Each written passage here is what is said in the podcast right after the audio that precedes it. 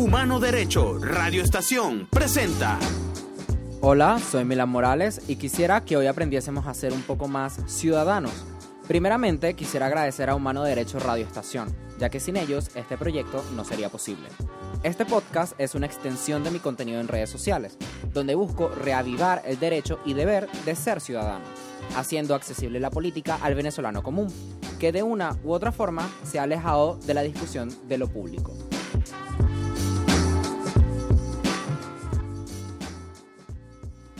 Bueno, el episodio de hoy es bastante particular.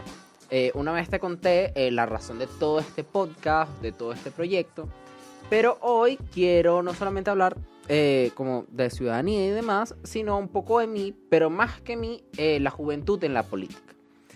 Y es que no es común que yo con 20 años esté tan metido en temas de derechos humanos, protección de derechos civiles, eh, sembrar una cultura ciudadana que lleva perdida muchísimos años, eh, muchísimo antes de que pasara el desastre del 98. Y eh, es muy importante que como juventud nos empecemos a involucrar un poquito más con los temas públicos. Porque al final, aunque la gente no le guste la política, por tan polarizada que esté, la política siempre va a buscar a la gente. Porque al final es ver si el de al lado está bien y ver cómo el Estado me afecta a mí y cómo yo puedo influir en el Estado. Hace un tiempo eh, tuve una conversación y esas son unas de, muchas teorías de cómo funciona el Estado, cómo es que se construyen sociedades, Estados-naciones y demás. No vamos a hablar de, de términos muy complicados aquí, pero básicamente las naciones-estados se existen porque existe un sometimiento mutuo. Es decir, el Estado reconoce a las personas, les, eh, les reconoce sus derechos, también les otorga deberes que tienen que cumplir para que esos derechos puedan existir, y las mismas personas eh, van a someter al Estado primero para que estos derechos se cumplan y establecer todo un marco legal en el que pueda existir una sociedad insertada. Básicamente es un ciclo. Nosotros necesitamos del Estado para poder vivir en sociedad y nosotros eh, y el Estado necesita de nosotros para poder eh, establecer un orden, establecer una comunidad organizada que va a un objetivo en común, que muchos filósofos han dicho que bueno, es esa búsqueda permanente de la felicidad o de la convivencia pacífica. Bien, entonces, nada, la juventud tiene que estar inmersa en todo el mundo político porque al final todos estamos involucrados en la toma de decisiones. A veces decimos que la toma de decisiones son de muy alta jerarquía, de muy alto nivel, y no necesariamente. La toma de decisiones son desde cruzar la calle en un paso peatonal hasta en las juntas directivas de un condominio, hasta votaciones en la universidad, que de hecho en la Universidad Central tenemos votaciones de todas las autoridades el 26 de mayo. Por favor, busquen quiénes son las, las futuras directivas, vean a quién van a votar y voten, es muy importante, voten. Eh, y muchísimas más. Eh, esa toma de decisiones no solamente está en la votación, sino también en proyectos que se hagan eh, en común para un objetivo en específico. ONGs, proyectos, voluntariados, etc. Todo eso enmarca la toma de decisiones porque los humanos somos seres que toman decisiones día a día. Yo venir a hablar aquí con ustedes eh, implica una decisión. El que ustedes me escuchen, vean y compartan este contenido y, sigan buscando más allá de lo que se dice aquí, también es una decisión. Entonces básicamente es una cadena eh, eh, que se repite infinitamente, ¿no? Y quiero hablarte como de por qué me parece tan importante que los jóvenes estemos introducidos. Y a veces hablamos que los jóvenes, porque hay como que dos categorías los de 25 hasta los 30 años y todos los que vamos como de 24 para abajo. Y parece ser que es como que de 24 para abajo no importa la opinión, tal vez no estamos muy formados en el tema o demás, y de 25 para arriba sí, porque hay un título, una carrera, más experiencia, capaz bien solos, etcétera, etcétera. Y no necesariamente. Si bien este, existe una juventud un poco más inocente, eh, un poco más eh, como blanca, en, el sentido de como de pureza, de que no se conoce mucho, eh, igual es necesario llevar esa discusión porque eso forma un criterio propio. Es muy importante esta parte porque si no formamos criterio propio, viene después ese desinterés hacia la política y por supuesto hacia cualquier otro tipo de cosa relacionada con la sociedad. Es importante distinguir eh, y ese criterio es no solamente para opinar, sino también para consumir eh, noticias, contenido, eh, también para diferenciar entre lo que es, bueno, lo que es malo y todo lo que está entre el medio y más allá de, sí. Este criterio propio debe ser formado desde que somos pequeños, desde que somos niños. bien pequeños en el que sepamos, ok, esto es bueno, esto es malo, esto me afecta, esto no me afecta, o esto me afecta indirectamente. Creo que es algo, un término más eh, acertado. Eh, y, qué, cómo puedo influir en los demás y cómo los demás influyen en mí. Luego que nosotros formamos ese criterio propio, y obviamente en, en el estudio, tanto colegio, bachillerato, universidad, ya cuando terminemos como ese proceso básico inicial, es cuando tú puedes decir, ok, ahora mis opiniones no solamente van a venir de las opiniones o de mis teorías internas, sino que también va a venir eh, desde la experiencia o desde el conocimiento tangible y real. esa opinión que decimos, eh, eh, como en término, se llama doxa, que es básicamente esas opiniones que no tienen que estar necesariamente fundamentadas, pueden ser opiniones correctas, pueden ser opiniones verdaderas, pero al final se tienen que argumentar. Y eso lo adquirimos de esos 25 para arriba, ¿no? Pero igual es muy importante, por esto que te hablo todo del criterio propio, de ese, de ese razonamiento interior. Ahora, ¿qué fue lo que me llevó a la, a la política? A, estar aquí en un micrófono frente a ti, a lo que me hizo hablar en TikTok, tener mil, es, eh, varios videos virales, que es lo que me está haciendo eh, que me interese en crear este proyecto. Miren, eh, mi caso es bien particular. siempre estuve rodeado a política creo que Venezuela de algún modo me acercó a ello. O sea, yo nací en el peor de los años, uno de los peores de los años para nacer, que fue el paro petrolero del 2002. Eh, y ya creo que de allí hay todo un contexto que ya iba a decir cómo yo iba a crecer, eh, cómo me iba a formar, los círculos en los que me iba a relacionar. Eh, porque no, o sea, yo ya estaba inmerso en todo este régimen. Eh, en un régimen ya establecido, que tenía una narrativa, eh, en un contexto sociocultural bastante complicado y también por las carreras y los medios de mis padres, fue muy fácil que me involucrara en todo este, en todo este mundillo. O sea, hay cuestiones que siempre digo en, entrevistas eh, que ya a mí no me faltaba Globison por las noches. Leopoldo Castillo, en uno de sus programas a los ciudadanos, eh, era muy común. Creo que fue uno de los primeros eh, comentaristas, periodistas que yo estaba escuchando constantemente. Y que también, eh, por amistades de mis padres, era muy común que yo a muy corta edad me quedara allí, escuchando, aprendiendo. Y aunque no tenía la teoría en mano, yo sí escuchaba de gente muy, muy, muy preparada en temas. Ahora, ¿qué es cuando yo empiezo como a formarme como tal. Eh, esto es una secta, ¿ok? Eh, mucha gente critica al Moon, eh, pero creo que es un súper camino porque muchas personas me han preguntado, hey, mira, no sé qué estudiar, o me interesa mucho este mundo de la política, o mira, este, yo no estoy interesado, pero tú, ¿cómo me inspiraste a hacerlo? Y esos son comentarios que yo agradezco desde el fondo de mi corazón porque siento que estoy haciendo el trabajo que, de verdad este, me estoy dedicando. A informar, a no solamente inspirar, pero también a comunicar cierto mensaje. Y es que el mundo es necesario para empezar, pero creo que es un buen acercamiento porque de alguna forma te obliga a conocer lo que está más allá de tus ojos, de lo que está al frente. Yo tengo una cámara en estos momentos al frente de mí que me está grabando, pero más allá yo sé que hay problemas en el Líbano, que hay problemas en Siria, que hay problemas en Venezuela, en propias comunidades a las que yo no me he acercado, pero que tengo que investigar, que hay problemas en Colombia, que hay problemas alrededor, que no solamente se basa en mi círculo cercano, literalmente los 10 metros de diámetro alrededor que, que tengo todo el tiempo. Este, y el Moon creo que es ese primer acercamiento que influyó muchísimo. Y luego creo que esto ya, como para hacerlo general y que pueda tanto tocarte a ti, eh, creo que está todo el contexto desde 2014. Eh, esas protestas, también están las de el pre-2017, que fue todo 2016, como ese caldo que se estaba cocinando, 2017.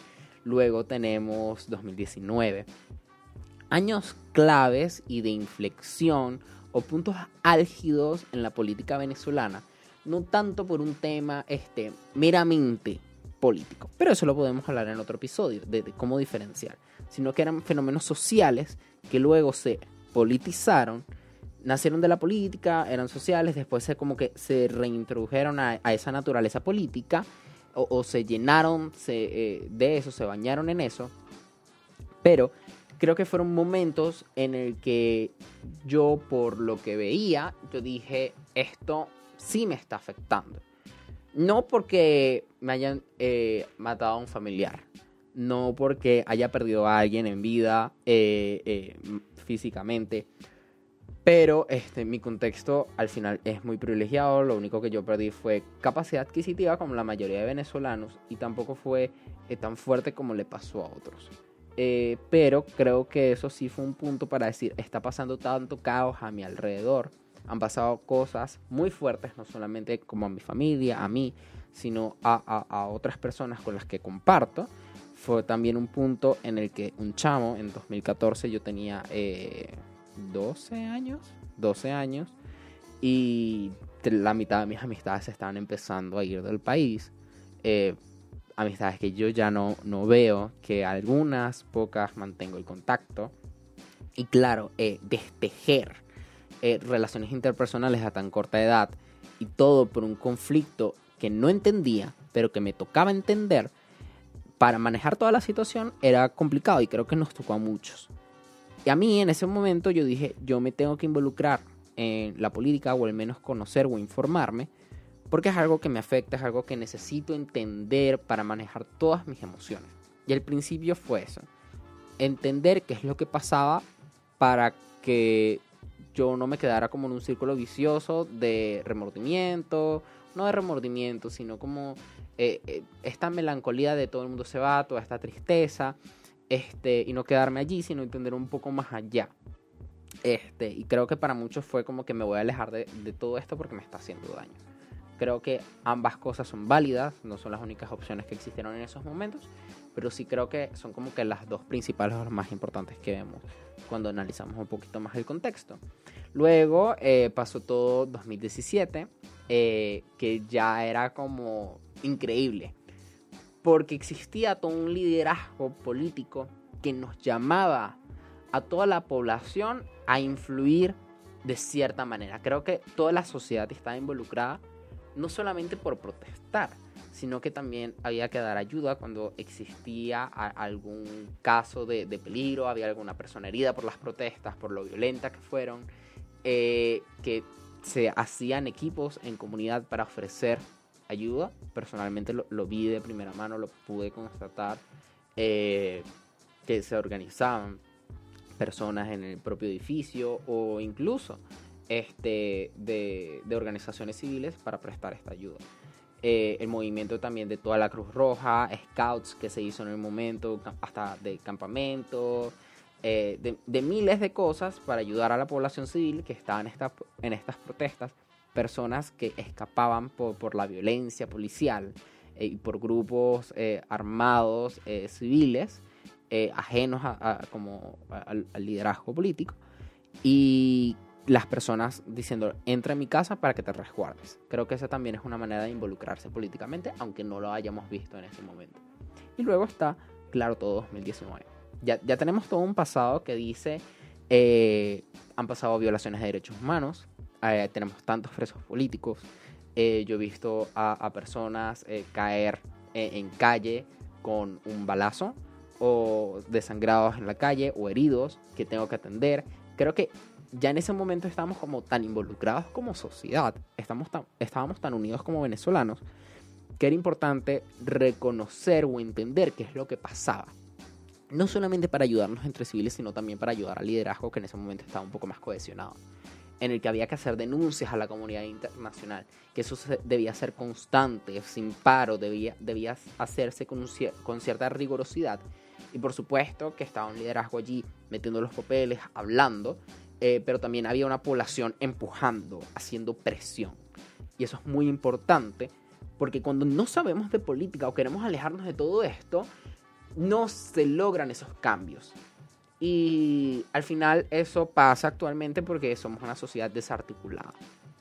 Eh, creo que también hay contexto que, que dice que o nos invita también a desinteresarnos por la política. Hay narrativas, hay burbujas comunicacionales específicas para lograr ese desinterés. Eh, pero al final es algo que nos afecta a todos y que debemos entender que formamos parte de un sistema, de un ciclo, en el que es importante tener información y es importante saber cómo actuar. Eh, no importa de qué estrato social seas, qué edad tengas, dónde estudies, o dónde vives o dónde andas. Creo que es importante que todos nos involucremos en la política no solamente como algo de votar, no solamente algo como de tomar decisiones, no solamente como estar en un partido, sino también porque hay decisiones eh, que van a salvar tu vida o van a salvar la vida de los demás o que simplemente van a fomentar eh, esos cambios que necesitamos. No solamente como convivencia pacífica, creo que en Venezuela nuestro contexto es eh, generar cambios sociales profundos, estructurales, ¿no? Entonces, creo que todo ese contexto dice, interésate por la política, eh, porque no es una palabra sola, no, no es una polis, no es una ciudad solamente. Hay una serie de cosas eh, que precisamente como que todas te las comenté. Y por eso es muy importante que para lograr están interesados en política o es leer los documentos, ver las denuncias, ver qué le pasa a los líderes o simplemente tú formarte como líder o que eso nazca internamente de ti, eh, es importante un cambio de chip, si lo decimos de alguna forma. Ese cambio de chip es una conciencia social. Aunque esta palabra, e, este término conciencia social o conciencia de clase, como bueno, realmente son términos diferentes, pero vamos a hacer la convención, eh, nace de un contexto más desde las izquierdas eh, políticas, entendiendo que existe derecha política, izquierda política y muchas izquierdas, pero por eso lo digo en plural, es que esa conciencia social nos va a decir, necesito cambiar algo para yo vivir tranquilamente. O eh, yo voy a cambiar algo para que no solamente yo, sino mi comunidad, los que están a mi alrededor, eh, cambie la situación. Porque tú puedes luchar muchísimo contra el sistema. Tú puedes conseguir muchos, dos, tres trabajos o echarle mucho pichón para eh, tener ese trabajo que te dé los más de mil dólares y estar en ese 1% de la población que vive normal, eh, en, normales condiciones o condiciones aceptables en Venezuela, o al menos en Caracas, que el nivel de costo, el nivel de, de costo de vida es muy alto o eh, luchar incansablemente eh, contra ese sistema para no estar reprimido eh, políticamente, simplemente irse del país. Todo eso forman partes de, de, luchas contra el sistema. Y cuando eso no es posible, cuando tú te das cuenta que eso no es suficiente para ti, es cuando tú dices, ok, hay algo más. Tengo que descubrir qué es, qué es eso más que está allá. Y eso es un cambio complicado, es doloroso y creo que eh, deben existir cambios traumáticos. Traumáticos no de trauma necesariamente, sino de cambios bruscos. Eh, esos cambios fuertes, traumáticos, deben existir para adquirir esa conciencia social. Y es algo que que ha pasado paulatinamente, pero con bastante fuerza. Por ejemplo, de que la juventud ahora tenga que estudiar y trabajar al mismo tiempo. Algo que no era muy común antes, pero ahora prácticamente es así. Al menos en universidades públicas, al menos en la, en la central, el 90% de la población, por decir algún número, pero e, es bastante cerca, tiene que estudiar y trabajar al mismo tiempo para poder subsistir. es un número altísimo y realmente es un número preocupante. Las personas dicen, no, tú trabajas y estudias, sí, sí, está muy bien, pero no es así.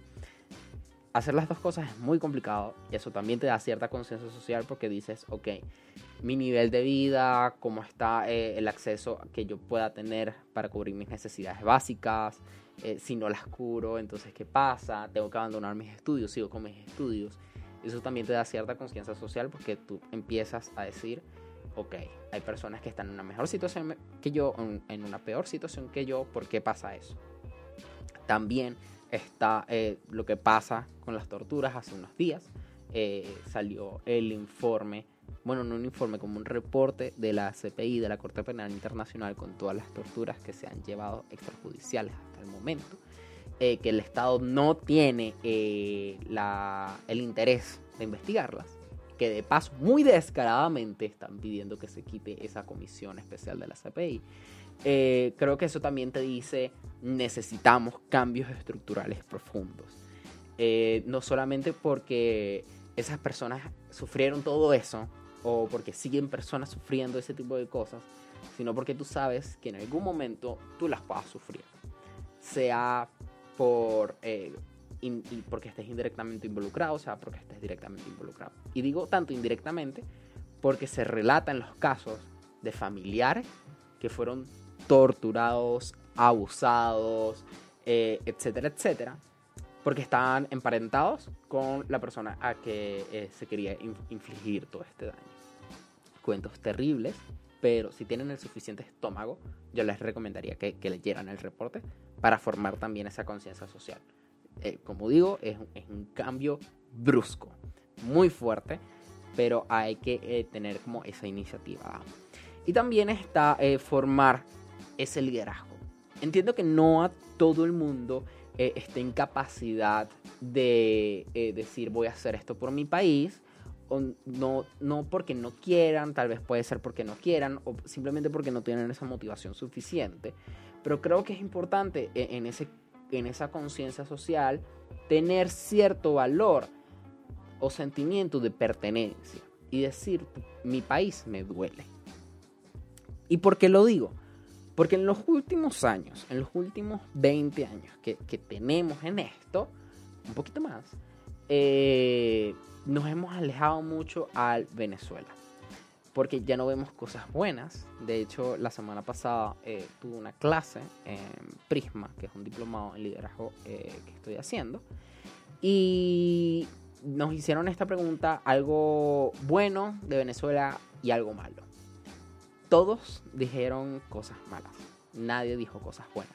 Y las cosas buenas que tú le podías preguntar a otras personas en el diplomado eran muy superficiales.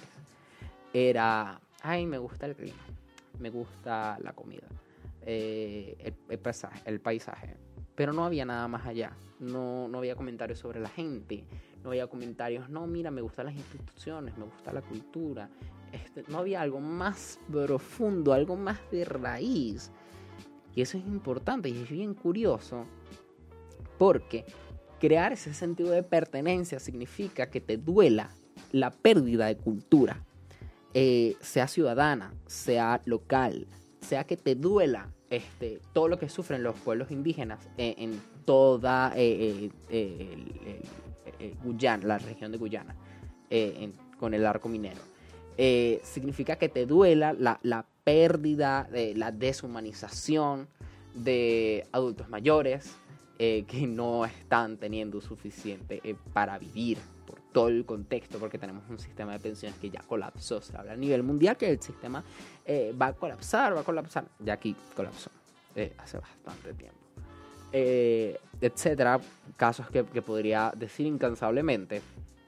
Pero reconocer ese tipo de cosas y que te duelan, creo que es uno de esos puntos de inflexión que te dicen, mi país me duele, ¿cómo hago para cambiarlo? Cuando tú dices, te haces esa pregunta, ¿cómo hago para cambiarlo? Es cuando tú empiezas realmente a involucrarte en política. Otra vez, no significa estar delante de un podio, hablar eh, y decir, porque hay muchas maneras de hacer política sin tener eh, que estar eh, constantemente ante a ese ojo público como más evidente. Ciertamente vas a estar en un ojo público. Pero algunos hablan, otros no, otros más es como que su trabajo tras bambalinas, eh, o simplemente como en organizaciones civiles, no gubernamentales, etcétera, etcétera. Y eso es importante generarlo, es importante crearlo, porque al final es lo que va a, generar todos estos proyectos que digan, ok, vamos a hacer un proyecto para crear cultura ciudadana, vamos a hacer un proyecto para trabajar eh, con personas en situación de calle, vamos a, hacer proyectos para restaurar democracia, vamos a hacer proyectos para pedir ciertos procesos, por ejemplo, de amnistía que existe. Y todas esas organizaciones nacen por ese sentimiento de pertenencia, por ese sentimiento de dolor, para reparar algo, para no tanto solamente reconstruir, creo que lo más acertado sería reconstruir tejido social y construir a partir de eso algo nuevo, algo mejor, algún ícono, algo que vuelva a decir que la población esté unida como venezolanos. Eh, todo, todo nace a partir como de ese sentimiento de dolor, podríamos decirlo de alguna forma. Entonces, que es como que lo que quiero decirte con todo esto, que la juventud no empieza desde los 25, desde una carrera universitaria terminada, desde una licenciatura y es cuando tienes el poder de hablar, sino que puede empezar desde antes. No solamente hablando, sino formando criterio para que cuando tú vayas a la cena familiar y te digan, ay, es que la ONU está aprobando la pedofilia, tú digas, no, eso es mentira, eso es un fake news, mira, estos son los pasos para identificar un fake news. Eh, y eso también forma parte. O para decir, mira, ay, mira, Pedro no recibió a Guaidó, este, hizo no sé qué, eso pasó eh, el hoy, que es 25 de abril, que estoy grabando este episodio, eh, que el contexto Petro no, no aceptó en, la conferencia sobre asuntos de Venezuela. Guaidó iba allá para hablar, no lo aceptó y ahora está en camino a Miami en Estados Unidos, eh, como desconociendo todo el contexto que hizo que, que Guaidó escapara del país. Y aunque algunos le podamos tener mucha rabia, o eh, algunos le tengan admiración, o lo que sea el sentimiento que te genere eh, el apellido Guaidó, sí es importante reconocer que hizo un trabajo, que fue un, un trabajo fuerte, duro, que no todo el mundo quiso asumir. hizo algo, no, no fueron los resultados esperados, pero hizo algo ese hacer algo es importante, es perseguido y es importante reconocer eso porque dio, dio lo que pudo. Y, dio eh, lo que pudo en un contexto complicado en el que menos mal no le ha pasado nada. Tenemos que recordar. Bueno, pero el punto es que eh, eh, e, ese, esa forma, esa formación en tu criterio que dice identificar qué noticias son verdaderas, qué son falsas y derribar narrativas eso es importante porque vamos a hablar de campañas comunicacionales en este episodio y en el siguiente de una manera más profunda. Eh, derribar esas campañas comunicacionales es importante en el ejercicio de la política. Porque la política es un ejercicio, es una acción. Eh, eh, entre, entre tantas definiciones que hay, se define la política como una acción. Y una acción es derribar campañas comunicacionales, derribar ciertas narrativas nocivas para la población y para el, el país, la nación. Eh, y eso es un, trabajo que todos tenemos que hacer al final, al final de todo.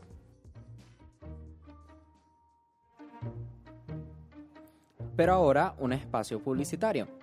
Además de este podcast, puedes encontrar más de mi contenido en TikTok, Instagram y Twitter. Solo búscame como arroba WokeMilan en todas las redes sociales. Estaré hablando de política, ciudadanía y activismo. Tal vez, algunas veces, estaré hablando de mis propias experiencias de vida con las cuales te puedas sentir representado. Podrás escucharme cada jueves a las 3 de la tarde, hora Caracas, Venezuela, a través de Apple Podcasts, Google Podcasts, Spotify y YouTube. Ahora volvemos con el episodio. Ahora quisiera hablarte ya como de forma un poquito más personal, qué es lo que he visto como en juventud. Y como saben, empecé estudios políticos en la UCB hace, hace relativamente poco. Eh, ahora estoy en espera para comenzar el siguiente semestre. Eh, y ha sido un cambio, ha sido un cambio fuerte. Eh, no te voy a hablar mucho como que de la parte académica, cuál ha sido mi experiencia, porque eso no viene al caso. Pero es particular. Yo esperaba, sinceramente, que las personas que entrasen en esta escuela, en esta carrera, es porque tenían un sentimiento de quiero cambiar algo en el país o los motivaba algo. Y me impresionó saber que no. Muchos entraron porque querían irse a otras carreras. Al final, este, como que sí les terminó gustando eh, eh, la escuela y demás. Pero es como que, ay, me gusta por el contenido, pero no me gusta, pero no es como que tengan una visión a largo plazo después con la licenciatura.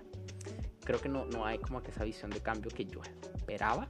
No, claro que no es necesaria, pero como que sí, eh, tú, tú lo esperas un poco de alguien que te dice, no, yo estudio estudios políticos en la UCB, no, yo estudio estudios internacionales en la UCB, o sociología, o etcétera, etcétera, etcétera, o derecho, por ejemplo.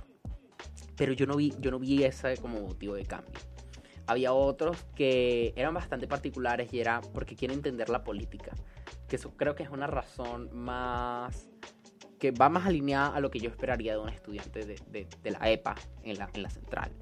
Eh, porque quiero entender la política, porque quiero entender qué es lo que pasa en mi país, quiero entender por qué vivo como vivo, porque el de al lado vive como vive, eh, porque pasan las cosas que están pasando. Creo que eso eh, es un poco más acercado a, a lo que estaba esperando pero no es común. Y cuando yo no di mis, razones por, estar en la EPA, porque al, final es una razón como muy profunda, creo que, ese sentimiento no es así. Y hablando con profesores incluso, muchos preguntan cuál e, era su pasión o cómo saber cuál es tu pasión. Bueno, varios profesores diciendo como que bueno, es algo que te mueve. Eh, trataban de explicarlo, pero, y sé que somos chamos, somos jóvenes. Yo tengo 20. Eh, ya tengo casi, bueno, tengo una carrera universitaria encima. Estoy eh, haciendo mis papeles para graduarme, la tesis y demás. Eh, pero sí es interesante saber cómo preguntar, ay, ¿cuál es mi pasión? ¿Qué es? No sé qué. No sabían identificarlo. Y eso para mí en cierto punto es preocupante. Porque siento que es como hay tantos sentimientos de desligarte de la política, a pesar de que ella siempre te busque a ti. Y eso es consecuencia de una, de una narrativa, una campaña comunicacional que se ha llevado los últimos 20 años o un poco más eh, para eh, despegar a la población como de esos asuntos públicos.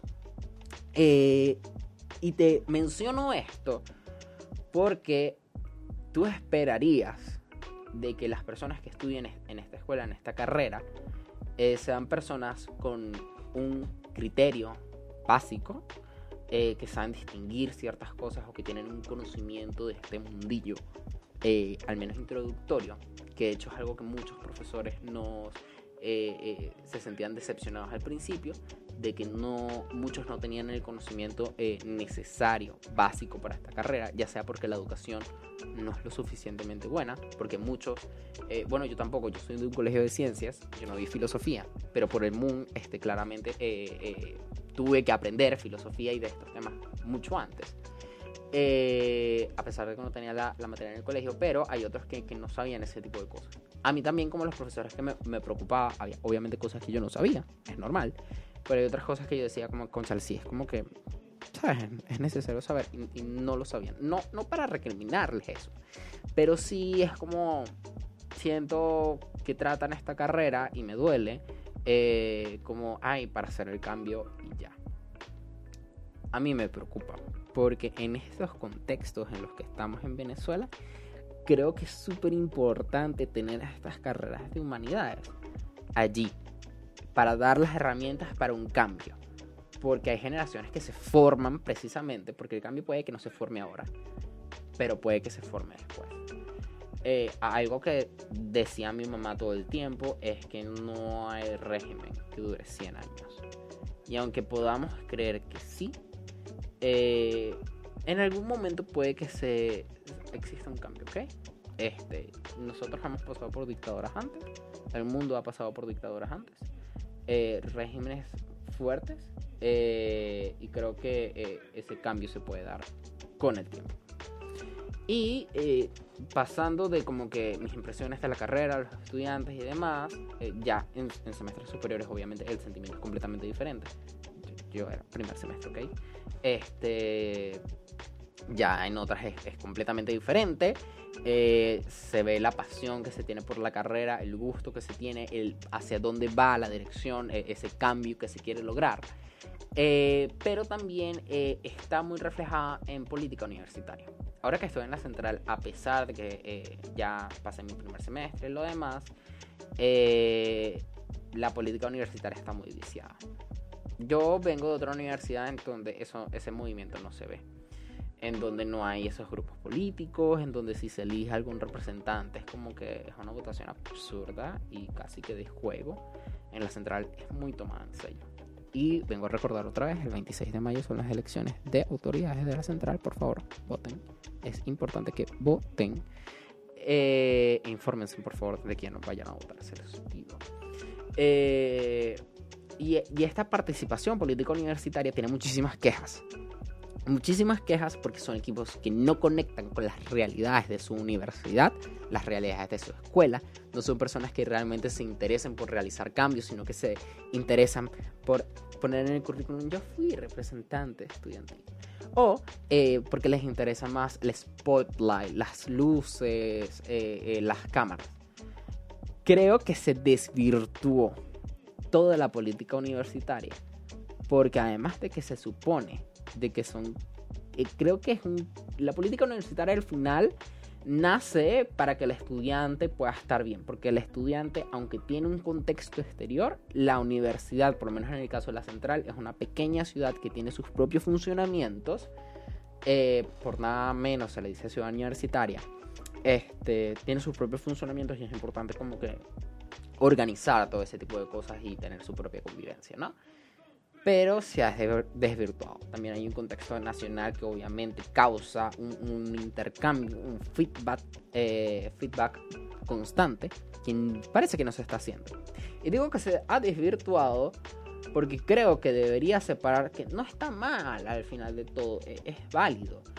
Pero creo que si se está como un poco fuese fuera de camino, eh, que grupos eh, políticos, eh, grupos políticos, no, partidos políticos se involucren tan de lleno en estudiantes que necesitan formar o terminar de formar su criterio propio, como lo hablamos en la primera parte del episodio. Necesitamos que dejen de haber partidos tan involucrados en cosas, porque al final son cosas de chamos, esos chamos van aprendiendo y cuando dejan de ser chamos, ya ellos saben obtienen nociones en qué mundo, en el, cuál es el mundo real. Nociones, porque eso también se aprende en el camino.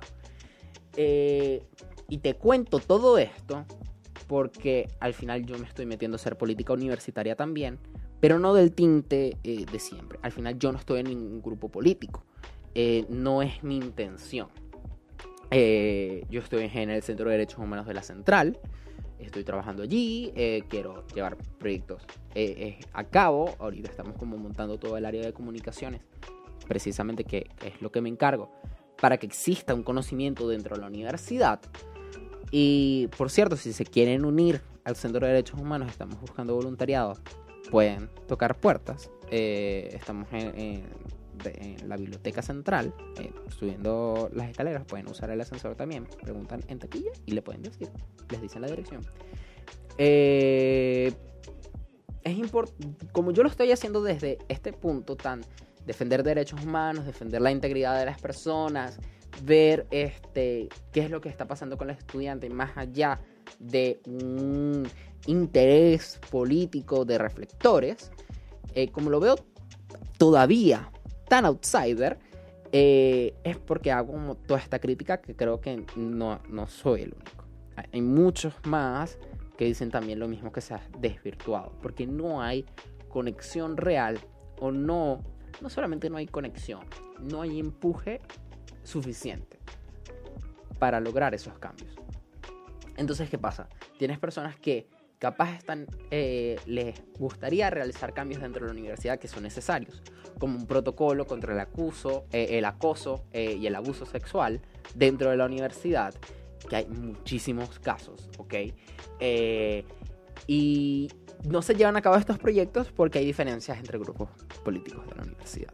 Porque hay escuelas que no se llevan bien y no quieren trabajar juntas, a pesar de que es un bien que todos necesitamos dentro para la seguridad como estudiantes o eh, por lo menos en el caso de mi escuela, eh, que no tenemos, que no tenemos sede física, se quemó la escuela lamentablemente hace dos años en la pandemia. Y no, aún no tenemos respuesta, no sabemos qué, qué va a pasar, eh, si vamos a recuperar en algún momento espacios, porque también hay enfrentamiento entre escuelas. Y es, y es chimbo, es triste ver esto, porque es como que todo el mundo está tan en su bruja que es que no le interesa el otro. Cuando claramente nos debería interesar el, otro. No, no por un sentido, ay, de izquierda, el comunismo, la sociedad horizontal, ideal. No. Sino porque si yo estoy bien, es porque el de al lado también está bien. Porque es que si yo como, o porque yo tengo un salón de clases, o porque tengo un pupitre, es porque el de al lado también tiene un pupitre. ¿Ok? Son cosas que nos deben interesar porque en el momento en el que el otro tenga una situación mala, esa situación nos va a perseguir a nosotros también. Y es lo que hemos visto con Venezuela. La clase media se ha destruido poco a poco, paulatinamente, pero ha sido constante. A todos nos llega la crisis, de alguna u otra forma sea en ingresos, sea en cuestión de servicios, sea en cuestión de acceso a la seguridad, sea porque algunos tienen que irse del país para conservar un estilo de vida, sea porque eh, otros se quedaron a pesar de todo y aunque han visto una disminución de su calidad de vida no ha sido tan abrupta o pueden todavía solventarla. Porque todo eso es paulatino y todo llega. Eso es una cobija. La cobija sigue subiendo hasta abarcar todo. Y si a nosotros no estamos pendientes de eso, ay, debemos estar pendientes. Y lo último es la participación de la juventud. Los jóvenes no se están involucrando. Como dijimos en el primer episodio, todo un contexto que dice, eh, y todo lo que hemos estado hablando, de que no se quieren involucrar, pero no solamente por un deseo propio o por una evasión de, de, todo el tiempo. Ay, es que yo no quiero saber. Ay, es que no me interesa. Ay, es que no quiero. Yo soy un ser de luz y eso es oscuridad. Eso no es para mí. No. Sino que no hay participación de la juventud porque hay una clase política que dice no te involucres. Porque no me interesa lo que dices o porque no eres lo suficientemente preparado para hablar. Y eso es malísimo. Es súper negativo. Porque es invalidar a otras personas por ya sea por su edad, sea por su contexto, sea porque son jóvenes. Porque aunque el viejo sabe por viejo, creo que es importante tener nuevas perspectivas, porque al final eso involucra la evolución. Nuevas perspectivas, nuevas narrativas, nuevos contextos que nutran lo que está pasando, porque al final la política funciona así, es un avance. No, no, porque la política no se ha quedado como los griegos. Las sociedades avanzan, crecen, tienen nuevos problemas, tienen nuevas formas de nombrar las cosas. Y eso es súper importante de reconocer.